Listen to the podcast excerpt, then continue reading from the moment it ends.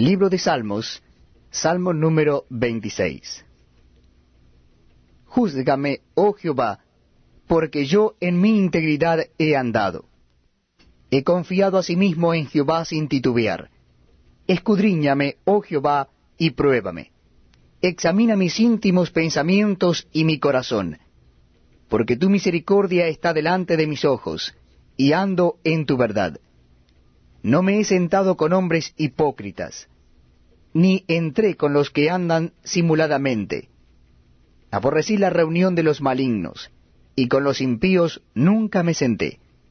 Lavaré en inocencia mis manos, y así andaré alrededor de tu altar, oh Jehová, para exclamar con voz de acción de gracias y para contar todas tus maravillas.